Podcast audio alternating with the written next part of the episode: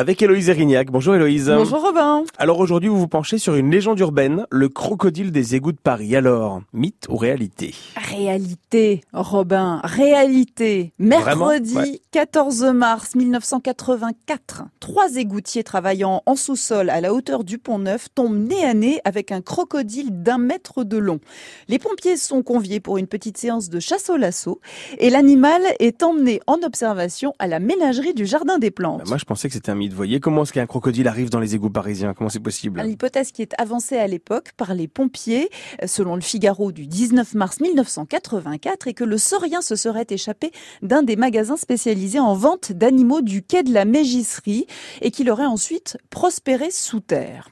Le pompier interviewé ajoutait que dans les 2100 kilomètres d'égouts, nos combattants du feu et visiblement euh, d'animaux sauvages avaient déjà récupéré un boa et un python de belle taille. Ah bah voilà, même si cela reste exceptionnel. Et alors, le crocodile, il est devenu quoi? Alors là, la crocodile. Pardon. Il s'agissait d'une femelle. Eh bien, Éléonore, puisque c'est le charmant nom qui lui a été donné, Très joli nom pour un crocodile. n'est-ce pas, a été recueillie par l'aquarium de Vannes, en Bretagne. Elle est vivante encore? Ouais, ouais, en pleine forme. Un crocodile peut vivre jusqu'à 70 ans dans son milieu naturel et 100 ans en captivité. Ah ouais. Aujourd'hui, Éléonore a 37 ans, elle mesure 4 mètres de long et pèse 200 kilos. Et elle n'aurait pas fini de grandir, selon un article de West France publié le 25 février dernier.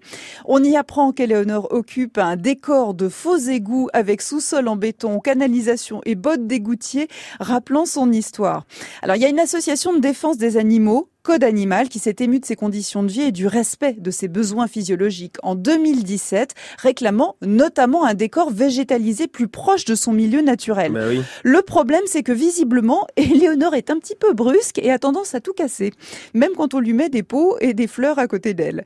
Elle devrait néanmoins, à l'été, déménager dans un aquaterrarium tout neuf qui lui offre tout ce dont elle a besoin. Alors, longue vie à Éléonore, le crocodile, la crocodile des égouts de Paris.